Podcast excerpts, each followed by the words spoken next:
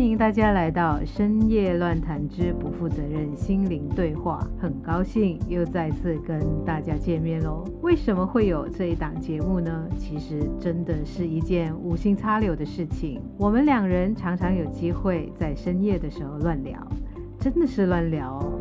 但是在这个乱聊里面呢，却又碰撞出很多新的火花。而用对话的形式来进行这种聊天的时候，许多新的想法、新的观点会在半夜里面冒出来。经过一个晚上的沉淀，意外的发现，我们都有了愿意给自己改变的机会。就这样，在自我探索的这条路上，前所未有的看到自己许多不同的面相，碰触到更多来自内在的力量。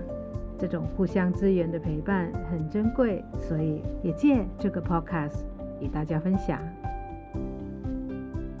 嗨，我是珊珊。嗨，大家好，我是艾伦。好，来到今天呢，今天我们几乎可以开始我们的这个情绪的系列了哈。因为，因为情绪其实真的很重要哦。我们去认识这个情绪，是一个自我觉察，一个非常重要的步骤，也是对自己的一个探索的一个很重要的入口。我们总是在发现情绪有困扰的时候，我们才会。回头去看到底自己发生了什么事情，所以多多了解自己的情绪，其实真的是一个。可能有些人会觉得说，我都没事，你不要整天叫我整天看情绪，好不好？你整天叫我自己认识自己，我都没事。没有，我没有情绪。对 对对，但是你不可能没有情绪呀，对不对？而且情绪来讲，今天并不是讲说情绪一定是呃负面，一直讲负面负面的。呃，难道我不可以？我每天都很开心吗？我每天都活在一个呃很单纯的氛围里面，不能吗？这样子当然能啊，只是说即使它是正面还是负向，还是你觉得很好的情绪，还是不好的情绪，我们的态度应该就就会是全然的接受啊。当然你不会有分别心啊，因为你就好像我们的人不可能永远都活在一个很积极的状态里面的，就是偶尔你也会有很负面的想法啊，或者说很负面的情绪啊，所以认识情绪最重要的东西，你要可以接受自己很开心、很正面的时候，但是当负面情绪来袭的时候，你也可以一样的没有分别心的去接受它啊，而不是说我只接受正正面的，负面的完全排开，我不要。到最后，我们认识我们的情绪或者自我认识、自我探索的最终目的，就是说，对于我们每一个面向，我们都可以接纳。跟理解，所以，所以我们探索这个情绪，或者说，可能接下来就就演变成一个情绪系列的时候，最终我们就是呃，让我们大家一起学习去认识这个情绪，跟认识这个情绪的背后的你发生什么事情，或者说有什么更多的想法啊、信念啊，我们可以去探索的。就像那个海浪一样，它有退潮也有涨潮，它就是一个很自然的现象。那情绪这样子来来去去，正面、负面的情绪，它一直不。的跑来跑去啊，这个也是一个很正常的现象啊。只是我们现在的社会，它似乎是一直不停的鼓吹我们，就是我们要正面，要积极啊。这个是叫正能量。这个有最近有个新的名词叫正能量癌，就是当你患上了这个疾病的时候，你就没有办法容许你有负面的情绪产生啊。其实这个走到一个极致，就是会大概真的会有点错乱了，精神会错乱。就像珊珊说的，其实每个情绪它都有存在的必要。要跟存在的意义，它只是来告诉我们我们现在内心的一个感觉，对，就就是让我们去面对我们现在遇到的事情，做一个反应啊，让我们意识知道说我们现在其实是不喜欢这件事情呢，或者是说哦，我很喜欢做这件事情。呃，看电影看完一场电影的时候，哦，我好开心，不见得这电影多好看，可是也许是你喜欢做这件事情。其实从情绪下手去了解我们到底是一个什么样的人，这是非常重要，而且。其实是非常方便入手的、方便切入的一个点。对，去观察情绪，的确是一个很很不错的活动啊，怎么讲？是，是，其实很好玩的，而且是锻炼，也锻炼我们对我们自己的觉察，这个很重要。因为有时候，呃，也许我们的生活压力啊、社会的压力啊，或者说整个普遍上整个社会对某些人群或者说某些事情的一些既定刻板的印象啊，而无形带来给我们的那种委屈，或者说无形中带来给我们那种解释不了的状况的时候，我们能不能在那样子的状态里面，依然知道自己可以有选择，依然可以看到自己是一个有能力的？我觉得你对情绪的接纳，就是对自我的接纳。那、你对自我的接纳呢？到最后，我们都要看到，我们是有选择的，我们是有能力的。而这个过程容易吗？其实不容易，当然不容易。比如说，在这个社会，你在职场里面。你在家庭里面，你在外面面对朋友啊，无论你是在哪一个方面，我们一定都会有，都会有那种不平等关系的出现，或者是说一定会有输赢的那一种判断出现。所以这种不平等的关系，或者你有输赢的概念的话，其实一定会有委屈的产生。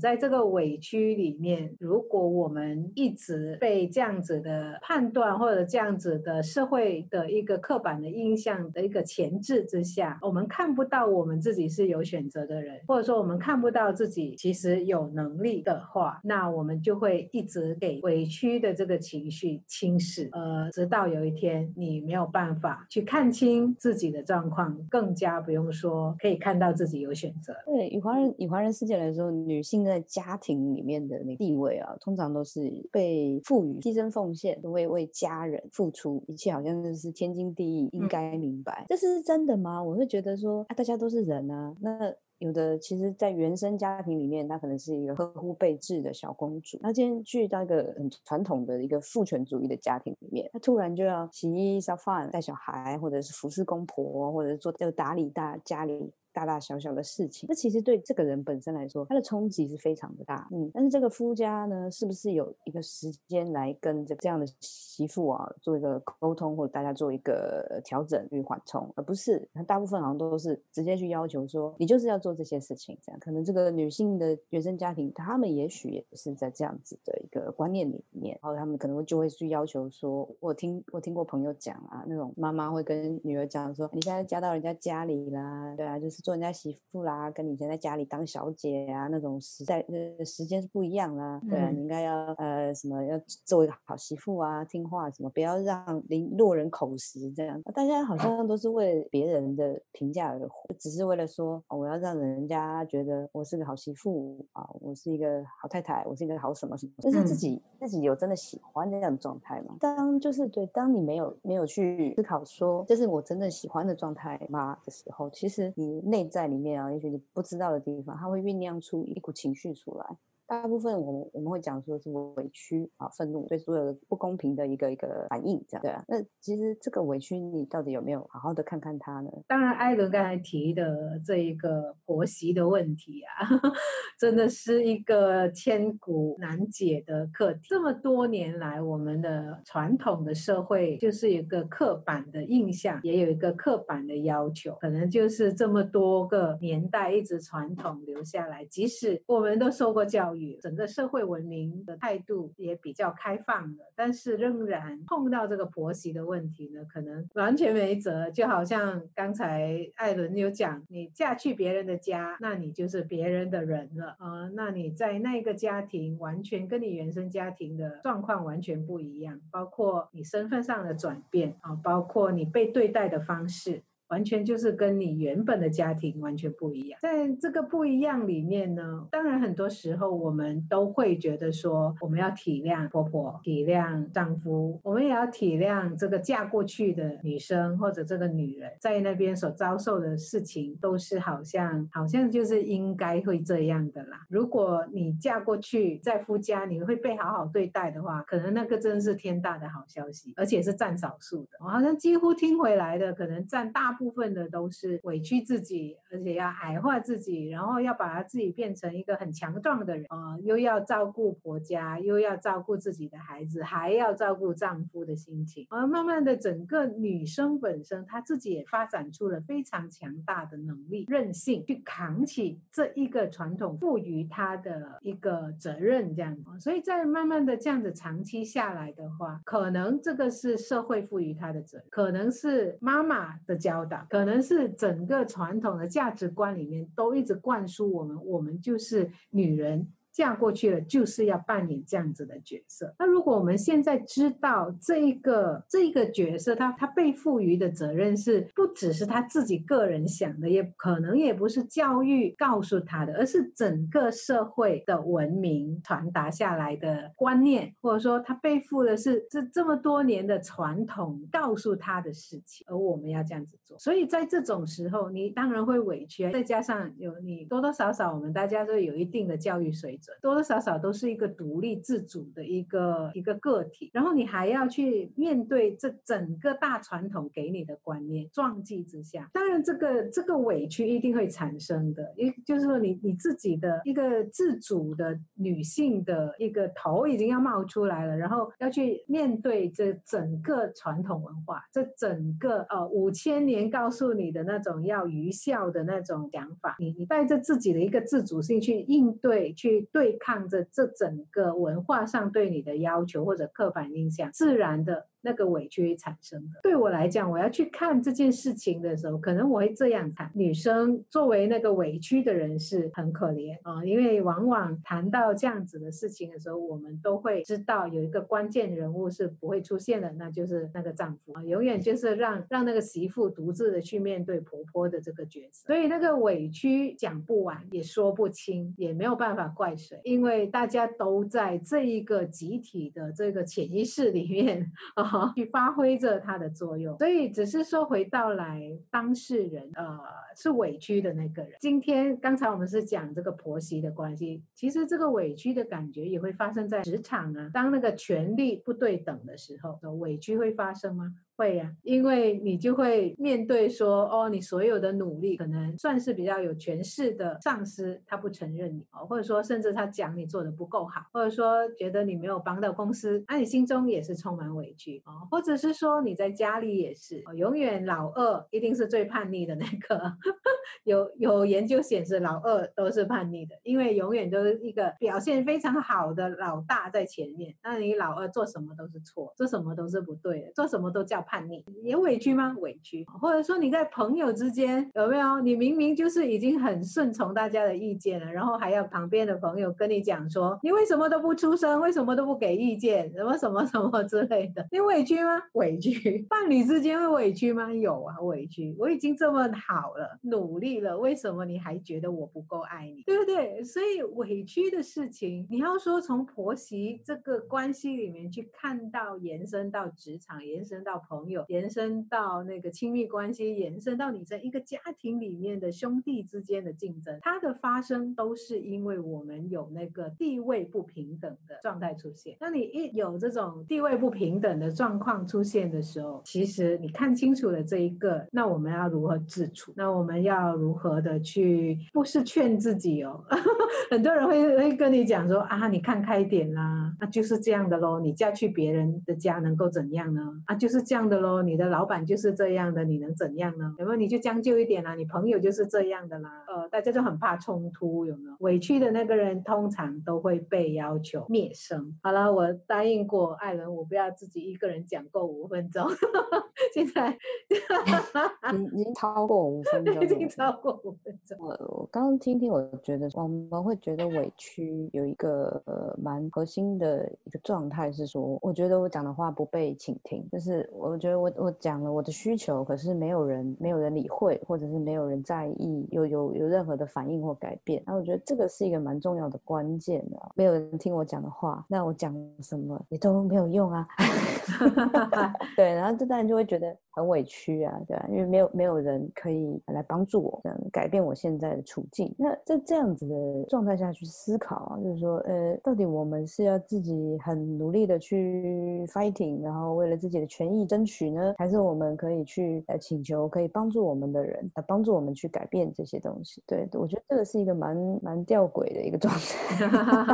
所以我说吊诡的原因是说，如果假如说在家庭好了，因为我觉得家庭这个这个例子是比较明。明显可以去讲解这些东西，呃，就太太好了，媳妇在家里面，然后她觉得家里面有些状况啊，是对她来讲说是不公平的，嗯，她想要在呃多争取或者是去改变一些状况来说，让整个状态是公平的，大大家都可以有所付出，然后有所获得这样。但是所谓的 partner，在家庭里面的 partner 应该就是另外一半了嘛。我我觉得其实这个题外话一下，就是受到家暴的不是只有女性，男性也会受到家暴。嗯嗯，我有看过一些男生也是也是蛮可怜的。我也曾经看过，可能不一定是已经结婚了，就算是男女关系啊、呃，就是还在恋爱的关系里面，还没有结婚的，也看过很多那种唯唯诺诺的样子啊。有那所以说委屈这个在家庭里面受到委屈的这个状态，不是不分男女，只要是人都会啊。这、嗯、职场上更不用说了。那 OK，回到主题啊，就是如果说在家庭里面你想要改变一些状况啊，然后分配一下彼此的工作啊什么的，这时候你能够商量的就是你的另外一半了嘛。可是当你的另外一半他不想理你的时候，怎么办呢？呃，是你没有了一个求助的对象，可能因为你很委屈，或者你遭受一些霸凌啊、语言暴力啊、肢体的暴力等等。即使你你遭受这样子的事情的时候，最担心或者是最可怕的事情是不知道要跟谁求助，或者说你不懂得如何求助。求助也要学习哦。有一些人甚至不知道原来他可以求助，他可以已经扭曲了他他内在的个性也好，或者内在的状态都好，已经扭曲成了一个完全就是很自我贬低的一个状态。只是觉得我在那个情况里面，我表现好一点，我再努力一点，我再怎样，我就不会遭受到这样子的情况。但是其实往往事情并不是这样子，只是说我们也可以看到在这样子的的人里面，他不知道自己可以去求助，或者说他不知道他可以决定离开。我觉得这个是很心酸的事情，也是很揪心的事情。其实我们不知道为什么到一个点了，我们会忘记我们可以求助。我们真的以为我们可以凭一己之力去承担完所有的事，但是忘了求助，或者说甚至忘记了你可以求助。我觉得是这样子的一个情况。我有接到你的话吗？有有有求，我觉得求助他除了需要学习以外，他还需要勇气。其实大家都是还是很爱面子的啦。对，如果说 你在家庭里面受了委屈，或者你在职场上面受到了委屈啊，或者是你在朋友圈里面，就像你刚刚举的例例子啊，这样，就你就会发现说，外面有很多的声音来否定你，就跟你说你就是忍耐，大局为重，有没有？对，相忍为国？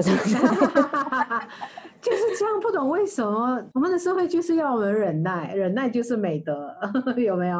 因为这不容许有有不容许你自己有想法啊。嗯，啊，我们从小受的教育好了。华人教育啦，国外他其实是鼓励你，欧美啦，欧美他其实是鼓励你有自己的想法。嗯、像欧美他们那些什么罢工啦、抗争呢，特别的多，对，因为他们是有独立思考的能力。嗯，对。可是华人社会呢，但我不是不是说要批评什么啦，只是说，对，在我们我自己的成长历程当中啊，我受到的教育基本上都是要听话，的，等于是要被豢养在一个安舒适圈里面的小绵羊这样子，嗯、因为这样好管理这样。嗯，对，因为好管理。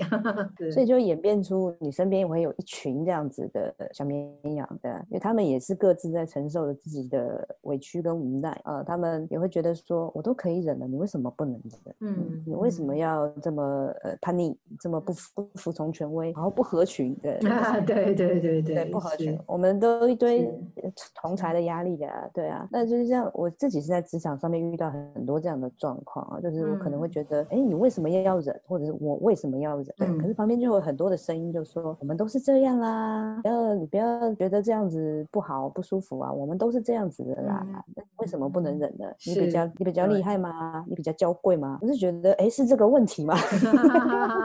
摆 错。摆错重点是吧？对啊，今天不是说我是什么草莓族或怎么样，不是，说不定我是哦。那 就算就算我是草莓族，那又如何呢？我就是接受我自己，就是我不喜欢这个委屈的感觉，我不喜欢人家用权威、用这样地位的不平等，或者是用情绪的勒索的方式来让我照着他的意思走。但我心里面其实是不接受这个这个安排的。这个不接受这个安排，其实就是委屈嘛，就是从。从委屈去到说我为什么不可以反抗？所以你在这里你可以看到一样东西，就是我们的自我的价值感跟我们自我的那个形象，或者说自我的认同是怎么一回事了。我觉得有时候我们不能很片面的说，哦，为什么你不反抗？为什么你不这样？为什么你不那样？就是这些东西可能都是很片面的看待事情。那如果你今天真的不反抗了，就代表你不好吗？或者你今天真的很反抗了，代表你很有勇气吗？其实都不见得。所以到最后，其实我我的想法里面，我觉得整件事情的发生，也许它就这样发生了啊。你被情绪勒索，或者说你今天因为面对这个地位不平等的关系，所以你你变成是那个弱势的那一方，委屈的那一方，不能发声的那一方。但是这种事情真的发生了，最重要的一点就是你对自我的那个价值在哪里，就可以决定这件事情后续的发展。所以，比如说回到来刚刚才你讲的那个在职场上发生的事情，不过我觉得可能这样的关系可以等同于在很多很多的关系里面。既然刚才提到的是职场的关系，就是说今天你的同事讲啊，你可以怎样啊，你可以这样啊，大家都可以忍，为什么你不可以忍啊？或者说你自己又很纠结，自己心里又很冲突，就为什么我要示弱？为什么要给他牵着走？为什么要给他热水？这是你你内在的冲突，因为。为什么会有冲突？因为外面不是这样子的想法，所以你内在是这样子想，外面的人给你另外一个想法的时候，你会冲突。所以在这种时候，其实你的自我在哪？你的自我是认同于哪一个？如果你认同那个不反抗，你就是孬种；不反抗，你就是没有用。啊，如果你认同这样的你，你的冲突就会持续。啊，如果你认同那个是喽，他们讲大家都这样，我就这样喽。但是问题是，那个自我你会看不。起这样子的自己，那你认同了这样子的自己，你会谴责你自己。所以，所以其实你要做什么决定，这样子看起来其实没有问题的。你一就是你随大队走，反正大家都是这样，有什么问题？一就是你真的站起来跟大家讲清楚哦，怎样怎样怎样怎样。但是问题是你怎么样看做这个决定的自己才是重要的。就是说，我相信我们。身为人，其实都想要快乐，都想要幸福，都想要和平，活得自由自在。今天你做什么决定，可能到最后让你不幸福的人是你的想法，或者说你自己对自己的自我价值的看法，或者说你自己对自我认同的部分。有一些人他真的可以，我随大队走，但是好，我就很轻松的，今天我就做了这个决定，我随大队走。我心里没有冲突，但是也有人会觉得说，我心里冲突的很厉害，所以我决定我要这样子处理，我要出声，我要去平反，我要去打抱不平。但是打抱不平的时候，有有有些人对这样子的一个自我，他是很认同的，非常欣赏自己的，所以他不会有冲突啊。但是有些人不是啊，做了一堆之后又觉得很后悔，或者觉得别人怎么看我，我是不是怪胎，或者说别旁边的人会不会来霸凌我，会不会 boycott 我、杯葛我等等。因为有时候你真的说不清。哦，你说我经理怎样去跟人家辩论，到底要随大队还是要做我自己？然后自己心里有很多冲突。那其实到最后，你你怎样看自己才是重要？你对自我的那个认同才是最重要。如果那个你做了之后，你真的可以很幸福、很快乐、很轻松的，那你就去做。你随大队，你很幸福、很快乐，那就随大队啊。那如果说你今天不讲这句话，你就不能的，那你就做啊。但是问题是你做了之后，你仍然是感受到那个快乐，仍然感受到那个平和，仍然感受到心里没有冲突的平安，这个才是最重要。要不然你别人不讲你，你自己就讲死你自己，自己一堆的判断给自己，自己的自我批判一堆，还多过别人。然后好像上上几个星期我们都有讲到说，我们的自我批判的声音都是来自你自己的哦，不一定是别人讲，你是内化成你自己都在批判自己。所以也就回到来，为什么我们要认识自己？有没有？为什么我要对我那个情绪要多多觉察，那就是因为你，你这个对自我的认同很重要。你认同了你自己，你自自我的加价值有在那边的话，那你你就会可以很轻松的去应对这种种的冲突产生的时候，价值观不一样的时候等等。我这是我的看法啦，你怎么看？我我我认同啊，完全认同啊。你就是一直在找自己的定位到底在哪，就是我们自己对自己的定位，我对我自己的认识，对我知道我是什么样的人？我在这个世界，我把自己定位在在什么样的角色里面？真正的我是什么样子？那今天 OK，外面发生了什么事情？你要怎么选择都没有问题。就算别人再怎么说，你不要这样啊，你应该怎样啊？那都是别人的事情，那跟自己完全无关的。重点是自己怎么去看，怎么去选择去做你想要做的，呃，呈现的方式。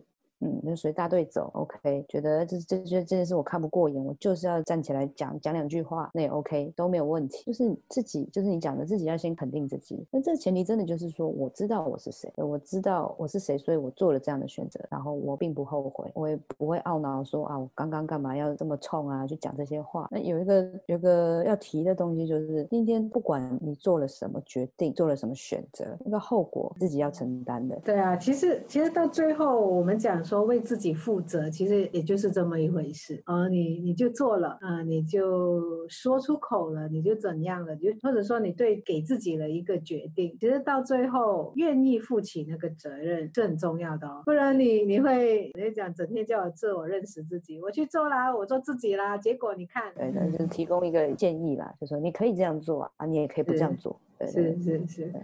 是是所以今天今天讲的这个委屈的感觉，我相信我们大家都一定有过，无论是呃事件的大小啊，或者说在哪里呀、啊，都觉得自己是最苦的那一个，在委屈的状态里面，真的都觉得自己是最苦的那个，其实也是自己最不放过自己的。那个，我们说你你困在这个委屈的感觉里面的时候，你是我们都很苦，这个苦真的是大家都感同身受哦。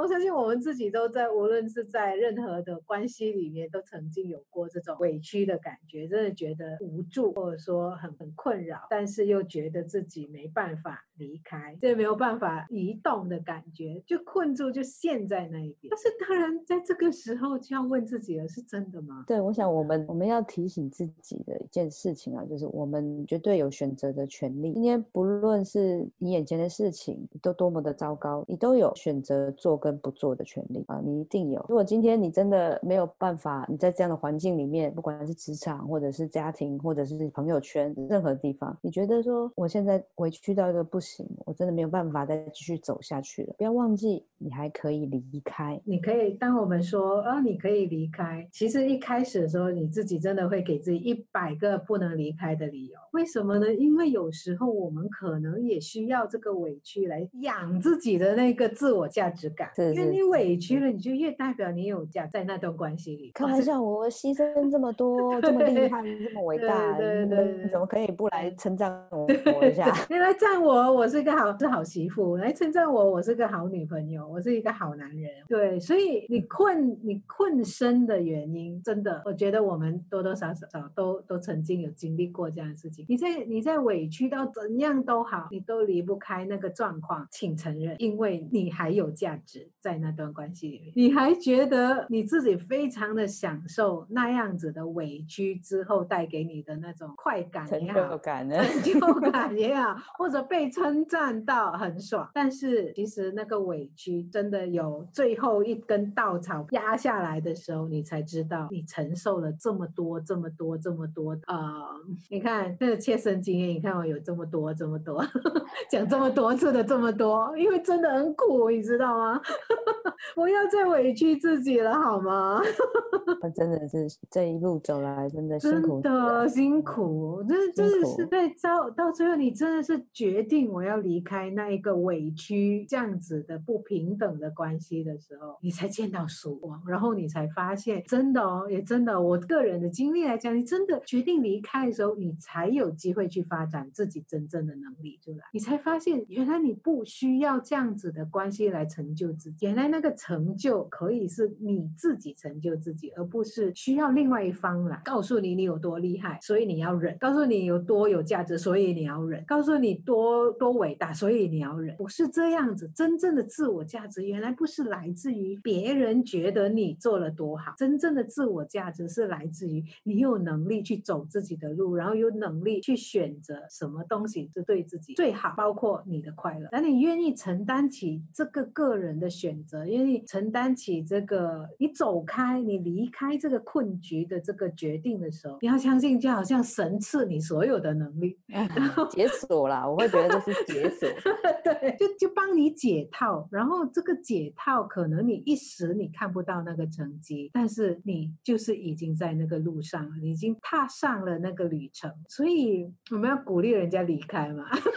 不是不是不是这么说啦，嗯、对，当然不是这么说。就是像我们刚刚讲到说，今天不管你做什么决定，选择留下或离开，或者是接受，或者是反抗，都要知道说这是你你为自己做的选择。你因为你认识了你自己，你知道你自己是谁，你知道你想要什么，所以你去做各种各种选择。或者这样子想说，我们也许在意识层面，我们并不知道我们想要什么。可是那一刻你做那个决定，你不知道你想要什么，只是觉得。我我要决定离开他，我要决定离开这个关系，我或者说我决定我不要在这样子的关系里面继续待下去。那关系可以是职场关系、婆媳关系、朋友关系、父女关系或者母母女关系等等这样的东西。你决定不要的时候，那个决定本身就是一种呃来自你自己内在的声音的力量。我是觉得说，我们可以想象一下，我们第一个会先觉察说，我现在这样真的非常不舒服，然后我很我很难过。我很痛苦，我很委屈。嗯、但你发现到这个东西的时候，那你啊，可能是这个关系，职场，在这个职场我并不快乐，或者是跟这个人在一起，我我很痛苦。然后大概先想象一下，如果我今天离开了这个环境，我离开了这个状态，我的心情的感受会是什么？如果那个感受是轻松的，那就是没有错。就 follow 最最真实自己内心的那个感受，这是没有错的。心里的导航是不会错的。那之后，如果你什么有懊悔呀，有什么的，那个很有可。能就是你的那些外面否定你的声音，它又在出现。那千万不要忘记，你当初做这个决定的时候，你的想法跟你的感受是什么？对，回到初心，或者说我们要时时保持一个觉察的心，去觉察自己内在的那个快乐跟平安是不是有在 啊？所以这个觉察是需要一点功夫，但是慢慢做，慢慢的去学会理解，对自己多一份的理解，多一份的接纳的时候，它就会慢慢慢的出来给你看到，因为我相信每一个人内在，即使你没有觉察到他，他都是强大，只是有时候我们不想看到他，或者说不愿意看到他。哦，无论我们认不认识这个自己内在的这个部分，他都在影响着我们，他都在帮助我们去呃解决很多很多的难题，或者说跨过很多很多的坎。所以只是说他等着你去了解他，回到那个初心去感受一下。无论我今天做什么决定，论我。今天处于什么状态？我平安吗？我快乐吗？随心而为的这个状态，我觉得就是一个非常完美的状态，有没有？就是这个是对自我情绪的一个敏感度的培养和训练。嗯、我觉得这个其实现代人啊，其实蛮需要做这样子的一个功课的，因为我们每天每天都接收到上万上数十万的这种资讯啊，外来的这些干扰，每天滑脸书啦，看 IG 啊，或看新闻。啊什么的各种各样的讯息排山倒海来的淹没了你这样，然后你完全没有时间跟自己相处，完全没有时间去一一分辨说，这是我需要的资讯，这是我不需要的资讯，然后我们就变得麻木不仁，对自己的情绪、对自我的感受是非常麻木不仁的。嗯、这个是蛮蛮重要的功夫来要去训练，现在人都需要，我也需要啊 我们都需要，我们都需要，我们无可避免的，我们都在同一同一片天空。底下同一个宇宙里面一起在运行，可能我们会相遇，可能我们不会，但是我们都在同一个大气层底下，同一个星球啊，对，同一个 星球里面去消耗同样的能量，也吸收同样的能量。所以也许没有人可以幸免这些杂讯的干扰，呃，所以我们永远保持说一个清明的心，怎样一直回到内在去感受内在的平安跟快乐，是可能真的是这个时代非常需要的东西。而且，而且我们也可以多意识层面的东西，可能我们懂很多了，我们知道了一些既定的事实、既定的状态，但是更多我们不知道的，其实是我们内心的状态。可能这个年代就是怎样从外在走向内在的一个旅程。讲着讲着，我们今天的时间也差不多了，所以希望今天能够给大家一点点的力量，心灵的力量。其实每个人都有，他等待着我们去发掘它，去看到它，然后好好的让它出现，让我们看到它的漂亮。好啦，那我们今天到这边为止，我们下次再见喽，拜拜，拜拜。如果你也刚好走在自我探索的这条路上，欢迎追踪我们的频道，也很高兴你愿意分享给更多的朋友认识。最真实的陪伴来自于你自己，要爱自己哦。